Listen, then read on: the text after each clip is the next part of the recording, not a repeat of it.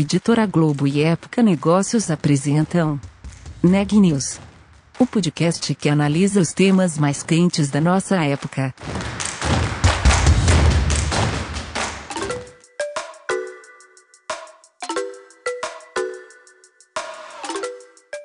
Olá, eu sou Elisa Campos da Época Negócios e eu estou hoje aqui com o repórter Renan Júlio.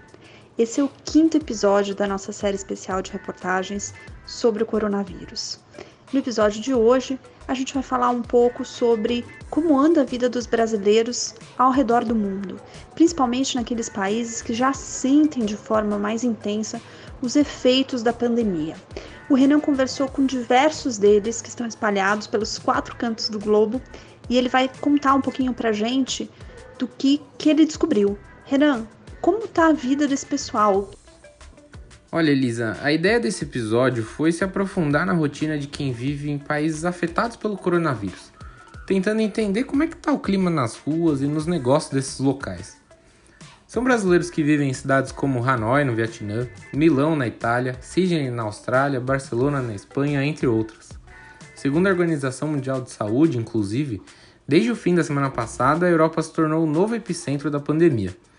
No velho continente, mais de 85 mil pessoas testaram positivo para o novo coronavírus. Por conta disso, cidades na Itália e na Espanha vêm praticando a quarentena há dias e os nossos personagens contaram como é que é essa experiência. Quem também falou com a gente foi um empresário brasileiro que esteve na China durante o momento mais crítico do coronavírus. No país, os casos chegaram a 80,9 mil pessoas. E depois de um ano em Xangai, ele se viu obrigado a voltar de sua terra natal aqui no Brasil e nos contou como é que foi isso. Agora, confira alguns desses relatos.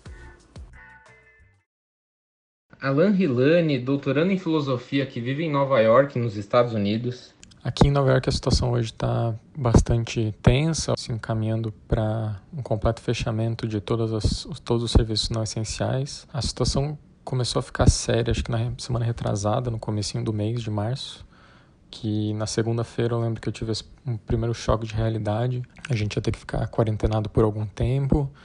Comecei a comprar algumas, alguns mantimentos, remédios, essas coisas. E na sexta-feira daquela semana, o estado de Nova York declarou estado de emergência. E a semana passada foi uma sucessão de medidas emergenciais do, no nível federal, estadual e municipal. Minhas aulas foram todas suspensas naquela semana e até o fim do semestre agora, todas elas se moveram para aulas virtuais.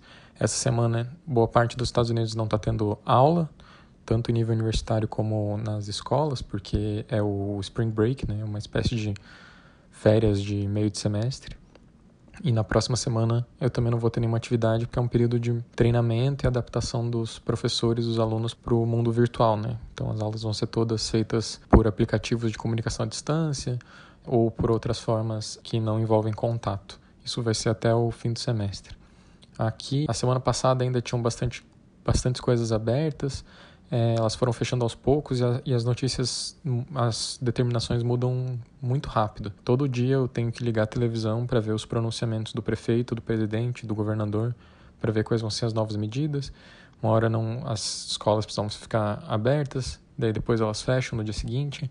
As coisas mudam muito rápido e por isso que é importante estar sempre informado mas uma coisa que me dá um pouco de receio, sim, é ver uma situação em que o governo federal não toma medidas drásticas e centralizadas rápido em uma cidade que é tão grande como Nova York. Acho que eu, as chances de se reproduzir no Brasil com efeitos catastróficos são bem altas.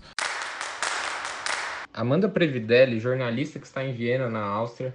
Por aqui temos quase 1.500 casos confirmados de pessoas infectadas pelo coronavírus e quatro mortes. O clima está tenso, mas não tem muito pânico. Os casos aumentaram muito nos últimos dias. Para ter uma ideia, eram 10 confirmados no início do mês e por volta de mil na segunda, e agora já estamos com quase 1.500. Depois da primeira morte confirmada, na quinta-feira passada, o governo impôs medidas mais rigorosas. Todas as lojas e estabelecimentos não essenciais foram fechados e a recomendação é que pessoas pratiquem auto-isolamento e não entrem em contato com ninguém além daquelas com quem elas já moram. Encontros com mais de cinco pessoas estão proibidos aqui na Áustria. Restaurantes, cafés, academias, parques e escritórios estão fechados, Mas supermercados, padarias, consultórios médicos, veterinários, bancos, correios continuam funcionando. Quando anunciaram as medidas, eu cheguei a ver algumas prateleiras de supermercados vazias, mas agora já está tudo normal de novo. Em geral, as ruas estão sim bem vazias, só vemos pessoas com compras no supermercado, ou levando o cachorro para passear, correndo, ou então quem presta serviços essenciais indo trabalhar, mas sempre com pelo menos um ou dois metros de distância de qualquer outra pessoa, o que acaba nem sendo necessário, porque realmente as ruas estão bem vazias.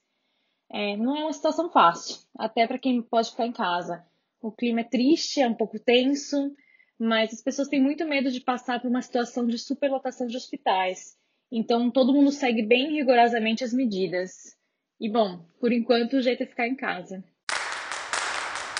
Christopher Bloss, psicólogo que vive em Sydney, na Austrália, é, na verdade, essa semana o primeiro-ministro tomou algumas decisões em relação a uma tentativa de contenção. A gente não está com muito caso aqui. É, a gente teve, eu acho que, o quinto caso de morte em New South Wales, que é o estado onde eu moro, que não é muito se considerando Europa e tal, né? E a gente está muito perto da China.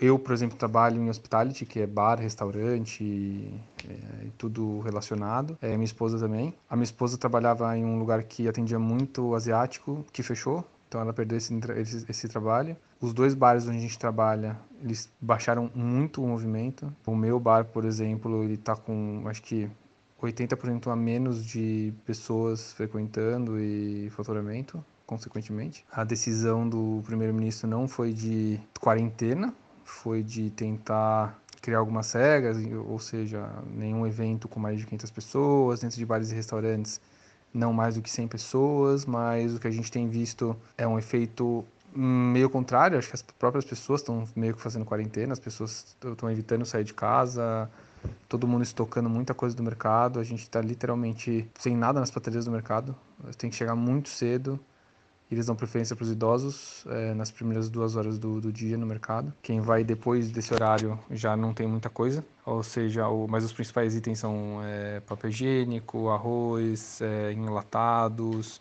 é, macarrão, massa em geral, né? Proteína, então carne, frango, peixe, essas coisas estão completamente fora da, da prateleira, assim. É, a gente tem que tentar achar algum mercado alternativo, alguma, algumas coisas alternativas para conseguir é, lidar com essa situação. E o primeiro-ministro também não fechou escola, ele só está tentando ter um cuidado um pouco maior com o asilo, porque é um que é o público de risco, né? Esse é, o, é mais ou menos o cenário que, que a gente tem hoje aqui, pelo menos em Sydney, onde eu moro.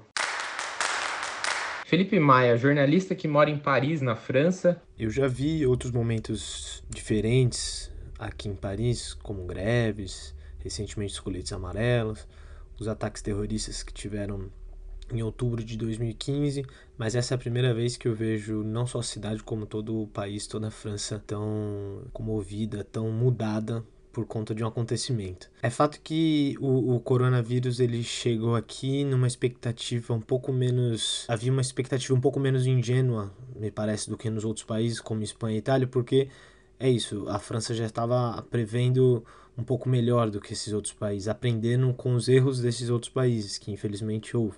Então, desde semana passada já tem escolas que vão fechando, as atividades já estão diminuindo. Eu frequento muito bibliotecas, universidades, eu vejo que as pessoas já estavam indo menos. Eu mesmo parei um pouco de ir. Na quarta-feira foi feito o primeiro a primeira declaração do Macron a esse respeito, dizendo que esses lugares iam ser fechados, né? Escolas, universidades. Na sexta-feira, o Eduardo Philippe, que é o, o primeiro-ministro, fez uma declaração um pouco mais contundente, falando que iam ser fechados também restaurantes, bares. Isso foi na meia-noite, do sábado para o domingo. E ontem, o Macron veio a público dizer que ah, haveria sim um confinamento obrigatório de 15 dias. Eu acho que deve se estender esse período, mas por enquanto é de 15 dias. Isso significa que ninguém pode sair na rua, só pode sair para comprar alguma coisa. Então, é num mercado que deve ser perto da sua casa, ou sair por questões de saúde ou por questões de trabalho. Mas nesses casos também é bom que você tenha alguma justificativa, né? O que eu vi também é que havia um sentimento de que as coisas não estavam tão bem, mas um sentimento também de vamos tentar viver. Isso até a declaração do Macron, que foi ontem. Desde ontem eu não saí de casa, a última vez que eu saí foi no sábado. E deu para ver que as coisas estavam já num clima de fechamento, porque como eu, tinha, como eu disse agora há pouco, na semana já estava esse clima mais de, de fecharem as coisas e tal. Supermercados, eu fiz boas compras no sábado, tanto por isso eu saí e eu observei que sim, já tinha, por exemplo, prateleiras de macarrão vazias e prateleiras, prateleiras de sabão, de, de sabonete vazias. Essas prateleiras elas vão ser repostas, né? Foram repostas, mas já havia essa sensação. Não havia algumas imagens que depois eu vi nas redes que eram filas, pessoas com um metro de distância pelo menos entre elas. Isso eu não presenciei, as pessoas estavam ali bem juntas, tal, nas filas, estava até normal nesse sentido.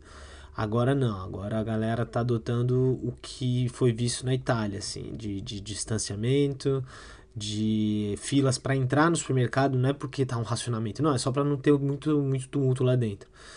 E, e também de, como eu disse, evitar sair, porque é uma obrigação. Eu acho que no mais é isso. Os números da França ainda não impressionam tanto mas a cada vez mais né, a, as matérias que aparecem é de que a, a, a onda está chegando, né, está aumentando o número de pacientes e a recomendação é que a recomendação que tem sido feita para outros países. Se os seus sintomas não forem graves, fique em casa, não venha ao hospital. Trate-se com medicamentos como paracetamol, entre outros. Dentro de 15 dias, eu acredito que o Macron deva vir a público novamente, falar do status da situação, e isso vai depender muito do, de como a coisa se desenrolar nos próximos dias. Agora é aguardar para ver e Juliana Araújo, publicitária que se mudou recentemente para Vancouver, no Canadá. E eu faço um curso de pós-graduação aqui. E mais ou menos de uma semana para outra, a escola passou um comunicado para todos os alunos informando que as aulas seriam online. E aí, essa semana agora, essa semana que começou, a gente já fez os testes uh, e deu super certo. Ontem eu tive uma aula e funcionou super bem. Então, por enquanto, vai seguir assim por tempo indeterminado. Já no trabalho, é, eu estava pegando uns frilas em eventos, é, em jogos de futebol, de rugby, que aconteciam aos finais de semana, todo evento que acontecia no estádio. E, enfim, já tem mais de uma semana que foram cancelados e nenhum evento mais está acontecendo, logo, né, acabo não recebendo por esses frilas. E eu também tinha um outro trabalho que eu começaria essa semana, que seria em loja de shopping, para uma marca de roupas.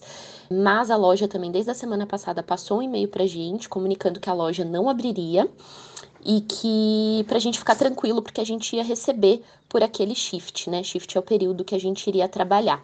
Também não temos data de previsão de quando a loja vai reabrir e a gente pode voltar.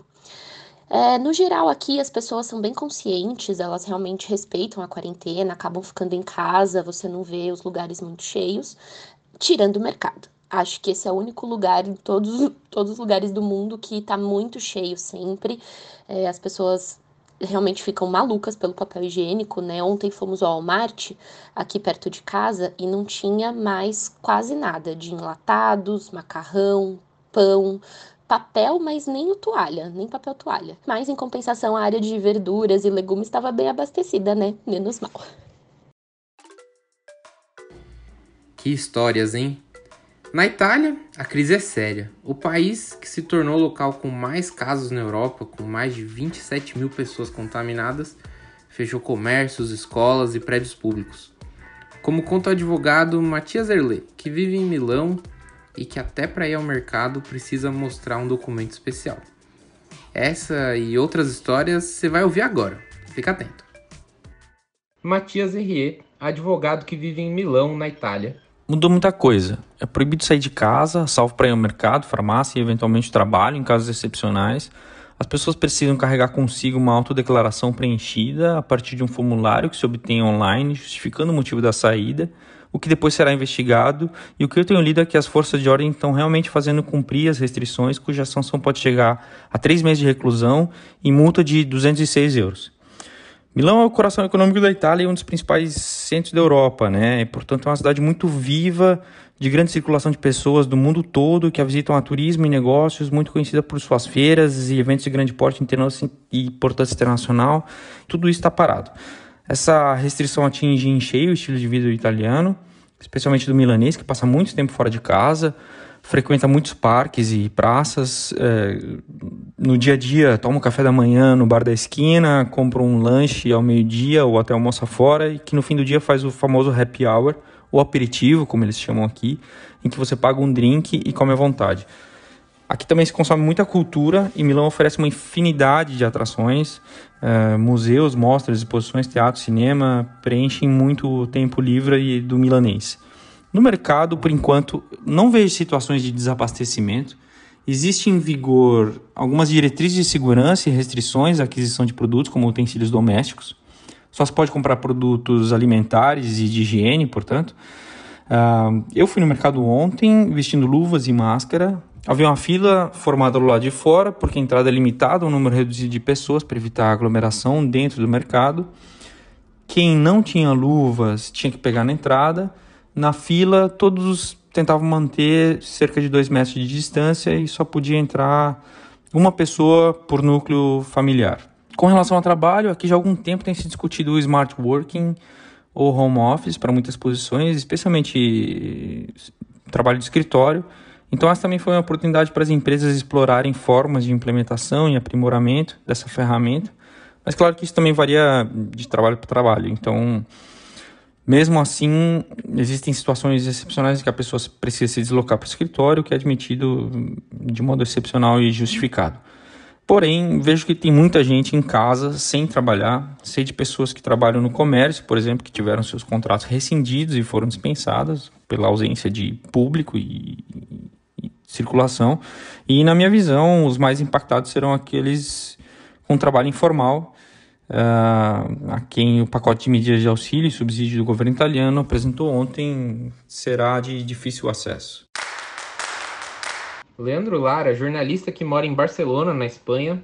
Trabalho numa empresa multinacional de logística desde 2018. A vida aqui atualmente está bem quieta, bem tranquila até demais para uma cidade como Barcelona, que é que é um roteiro de férias de quase toda a Europa, então estou bem acostumado a ter barulho, turistas, movimento e desde sexta-feira 13, quando o governo decretou estado de alarme e do sábado 14, quando decretou que não podia mais sair de casa para passear, você só pode sair de casa para ir ao mercado, ir ao trabalho, ir à farmácia, ao hospital. Bom, você tem bichos de estimação, como eu tenho dois, eu posso descer para passeá-los na rua, mas não posso ir longe de casa. Hoje, terça-feira, foi meu primeiro dia de home office. A minha empresa estava bem reticente em fazer home office ou a optar por isso, mas a situação está bem séria, então não teve, não teve opção. Foi um dia normal de trabalho, como qualquer outro. Acordei, tomei banho, tomei café, sentei, trabalhei todo dia, conversei com a minha chefe todo dia quer dizer que foi um dia normal de trabalho, produzi o que eu sempre produzo. E nada, só o clima em geral, assim, que você nota que tá tudo diferente. Na rua as pessoas quase cruzam a, a, pro outro lado para não, não passar perto uma da outra. No mercado você pode entrar com o máximo de 10 pessoas dentro do mercado, todo mundo de máscara, todo mundo de luva. E dentro de tudo isso é bonito porque às 8 da noite tem um momento que todo mundo sai no, nas suas varandas e aplaude agradecendo aos médicos, enfermeiros e tudo mais. É um momento bem caótico, talvez, talvez não, é provável que piore antes de melhorar, e eu espero muito que o governo do Brasil tome como exemplo Itália, Espanha, Coreia do Sul principalmente, porque funcionou bem, e dê um jeito de frear isso, porque eu não acredito que que o Brasil está preparado para o que pode vir, mas espero sempre o melhor, tanto para o Brasil quanto para cá, e é isso. Luiz Júlio, comunicador baseado em Londres, na Inglaterra, Trabalho numa empresa global, atendimento cliente, chama LifeScan. Aqui a gente ainda não, não tem previsão de quando vai trabalhar em casa, mas já muita gente já, já foi colocada para home office. Eu acredito que na próxima semana nós vamos também, na minha empresa. Realmente o clima está tenso, porque cada dia que se passa, né, aumenta-se o número de casos e, e mais tenso fica, né, o, o semblante das pessoas. Já já não existe mais aquele clima de, né, são poucos casos, talvez não chegue perto, né, mas agora parece que cada vez mais está perto da gente. O primeiro-ministro, né, já declarou, né, para a gente evitar o máximo possível o contato social. Não existe uma restrição completa, mas sim um aconselhamento, né, de evitar grandes é, lugares, né? É, evitar o máximo possível o contato social, ficar em casa, né? Nesses próximos 14 dias, que não está bem definido ainda. Já há muita falta de comida na, nos supermercados, já você já sente já um clima mais tenso, mais não beirando ao pânico, mas com certeza mais tenso, né? Todo dia eu vou ao mercado tentar comprar alguma coisa, normalmente volto de mãos vazias daquilo que eu preciso. Né? Mas sempre vou lá insistindo, mas vai chegar um momento que eu não vou mais poder fazer isso e as pessoas não vão poder mais fazer isso. Né? Porque elas têm que ficar o máximo possível dentro de casa. Enfim, é, é uma cidade muito grande, né? São 8 milhões a 10 milhões de pessoas. Praticamente é uma cidade de business, né? É tudo em função do dinheiro, é, é muita gente, é muita gente circulando, é muito turismo, quer dizer, que também isso já foi, né, diminuída pela, pelo fechamento do border. Eu acho que vão ser, as próximas semanas vão ser mais difíceis.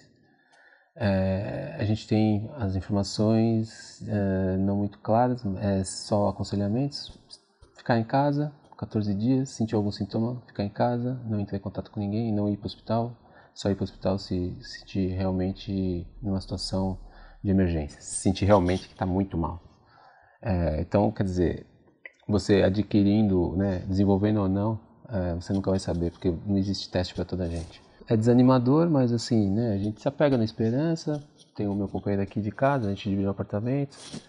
E vamos aqui, dividir a nossa comida e vamos, né, fazer companhia um pro outro e cuidar um do outro e, né, e ter cuidado com o outro, principalmente, é, evitando o contato e torcer para que isso né, passe e, e, a gente consiga, né, não só aqui, em todo lugar do mundo, porque o que vem acontecendo na Europa é, é assustador, principalmente na Itália e agora com o crescimento na Espanha. Um abraço aí para todos. Matheus Temporini, videomaker que está em Hanoi, no Vietnã. Hanoi é uma cidade que recebe muitos é, estrangeiros que vêm para cá dar aula de inglês para as crianças. E essa, com certeza, é uma das atividades mais afetadas por conta do coronavírus uma vez que as crianças estão no grupo de risco e o governo daqui ordenou que as escolas fechassem até segunda ordem para garantir a segurança das crianças. Inclusive, eu vim para o Vietnã para visitar um amigo que morava aqui há mais de dois anos, dando aula de inglês. E há três dias atrás ele voltou para o Brasil é, por conta da incerteza, sem saber direito quando que as aulas vão retornar e quando que a rotina é, vai voltar à sua normalidade.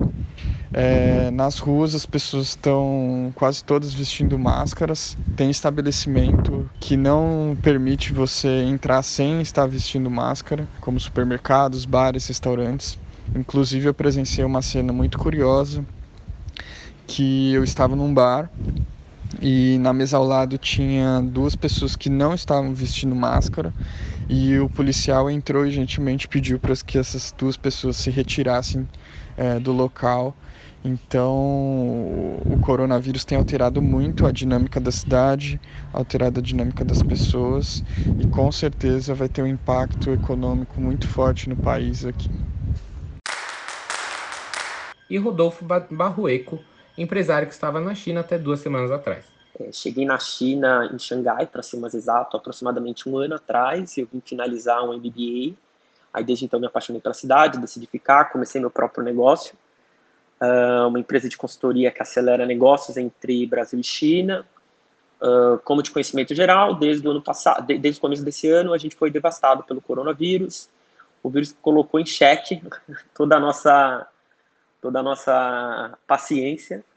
E e nos colocou em casa, vivendo aí praticamente apenas de delivery, né, por mais de dois meses, sem Netflix, longe do convívio social. Então, a, a, na China, praticamente, eu, eu, brinco, eu falo que a gente a gente ultrapassou o, o, uma daquelas cenas de filme de apocalipse, sabe? Para aqueles que gostam de games, é, é, é, muito parecido com Silent Hill. O clima foi dos mais tensos, o governo ordenou que ninguém saísse de casa, os edifícios fizeram restrição de saída e entrada de pessoas, testes de temperatura foram aplicados no, nos edifícios para aqueles que entravam e saíam e voltavam para casa. O único contato com amigos e clientes que a gente tinha era através de videocalls e longos autos. Eu brinco. Para os prestadores de serviços que não necessitavam de reunião presencial, como o meu caso, o impacto foi menor. Mas para aqueles que tinham alguma, algum tipo de venda de produto sem delivery, a gente, a gente pôde notar que o corona se tornou um verdadeiro tsunami. A minha percepção é que no combate ao vírus, o isolamento foi mais complicado, porque ainda mais sendo brasileiro, né? Logo no início do vírus, as faculdades, a minha faculdade, por exemplo, ordenou que o governo interrompesse as aulas e logo de, de, de na largada já adotaram algumas medidas efetivas, né? A impressão que a China, a minha impressão, essa percepção, que eles já estavam preparados para evitar essa pandemia um longo, já há um longo tempo, né? Eu, eu, eu, dou como exemplo a utilização das máscaras, que é algo muito comum aqui na China, e o chinês médio utiliza isso nos principais transportes, no trabalho, durante um longo período da vida, né? Então, outro ponto muito comum é que na China, a gente, é, é, o delivery, né? Aqui tudo se pede o delivery, né? O famoso Taobao, né? Então, esses deliveries, eles que variam desde mercado, até roupa, calçados, ele, ele de algum modo, ele preparou o chinês para ficar em casa e não precisar sair de casa durante meses. Então, essa estrutura que já estava montada já há longos anos, há um longo tempo na China, é, fez com que uh, ultrapa essa ultrapassagem, esse recebimento, do, do, do, do, esse isolamento social fosse muito mais fácil. Outra questão também que eu, que eu acho que é, foi super importante foi a disciplina do, a disciplina do chinês, a disciplina do, do, do povo, né, do residente na China, de acatar as ordens do governo com relação à saúde, à, à saúde pública. Né? Então, um dia após o governo ter decretado isolamento social, o distrito de Xangai, que tem 25 milhões de pessoas, eles, é, você não se viam nas ruas uma alma viva, nem em transporte público. Então, um dia depois, não tinha mais ninguém na rua e as pessoas estavam em casas, é, enfim, jogando, lendo, uh, enfim, cuidando dos seus filhos, tendo a, as suas atividades dentro de casa. Então, o, o, o povo aceitou, acatou. E isso, né, hoje, o, o, a China, a gente percebe que ela, no mundo da contrária, ao redor do mundo, ela está voltando a trabalhar, né, enquanto o mundo está se isolando. Então, acho que aí tem duas lições que eu pude aprender, né? Uma foi a disciplina em acatar as ordens de saúde pública e a segunda foram as medidas do governo, medidas efetivas públicas ao combate do vírus, medidas rápidas, rapidamente acatadas pelo povo. Acho que assim a gente consegue avançar com saúde. Valeu, um abração. É momentos realmente desafiadores mas que nós vamos superar, tenho certeza. É, essa quarta-feira, 18 de março, foi um dia muito noticioso em relação ao coronavírus. É, até o fechamento desse podcast, o Ministério da Saúde não havia divulgado um novo balanço de casos confirmados no Brasil, mas os balanços fornecidos pelas secretarias estaduais de saúde falam em cerca de 400 casos confirmados no Brasil. Hoje, também a gente ficou sabendo de novos casos no alto escalão, tanto do legislativo quanto do executivo. Apesar do teste do presidente Bolsonaro, o segundo teste que ele fez, ter dado negativo, o presidente não tem o vírus, dois ministros estão com o coronavírus. É, o ministro Bento Albuquerque, de Minas e Energia, e o ministro-chefe do Gabinete de Segurança Institucional, Augusto Heleno. Além deles, agora mais para o final do dia, a gente ficou sabendo que o presidente do Senado, Davi Alcolumbre, também está com coronavírus. No mercado financeiro, tivemos de novo um dia bastante estressante. A Bovespa terminou o dia com uma queda de 10,35%. É, teve circuit breaker de novo. E o dólar fechou o dia, terminou o dia cotado a R$ 5,19, um novo recorde. No estado de São Paulo, a gente também começa a ter medidas mais restritivas.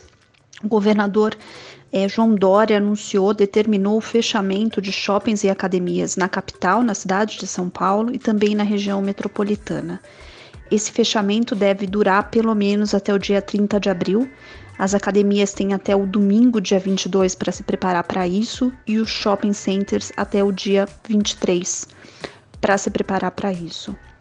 É, agora a gente vai comentar um pouco algumas medidas que surgiram né, hoje para fazer frente à crise. No final do dia, o Copom anunciou que reduziu a Selic, a taxa básica de juros, de 4,25% ao ano para 3,75%. É um, o menor patamar que a gente já teve para a Selic. É também um corte um pouco maior do que o mercado esperava. A maioria acreditava que a gente ficaria em torno de 4%, mas tem provavelmente aí a interpretação de que a situação econômica pode realmente estar se agravando no país. Quando a gente baixa os juros, na teoria há um incentivo à atividade econômica. Além disso, nessa tarde houve uma coletiva em que o presidente Bolsonaro, ao, ao lado do Paulo Guedes, o ministro da Economia, e de outros ministros também, anunciaram algumas outras medidas de apoio à economia. Uma delas que a gente é, ressalta, o governo deve pagar um auxílio mensal de 200 reais aos profissionais autônomos enquanto durar a crise do coronavírus o governo vai editar uma medida provisória, uma MP, que vai definir exatamente quais serão as regras desse auxílio. O governo calcula que de 15 a 20 milhões de brasileiros possam ser beneficiados com a medida. É isso, o noticiário de hoje foi esse, bastante coisa. Amanhã estaremos por aqui novamente. Uma boa noite.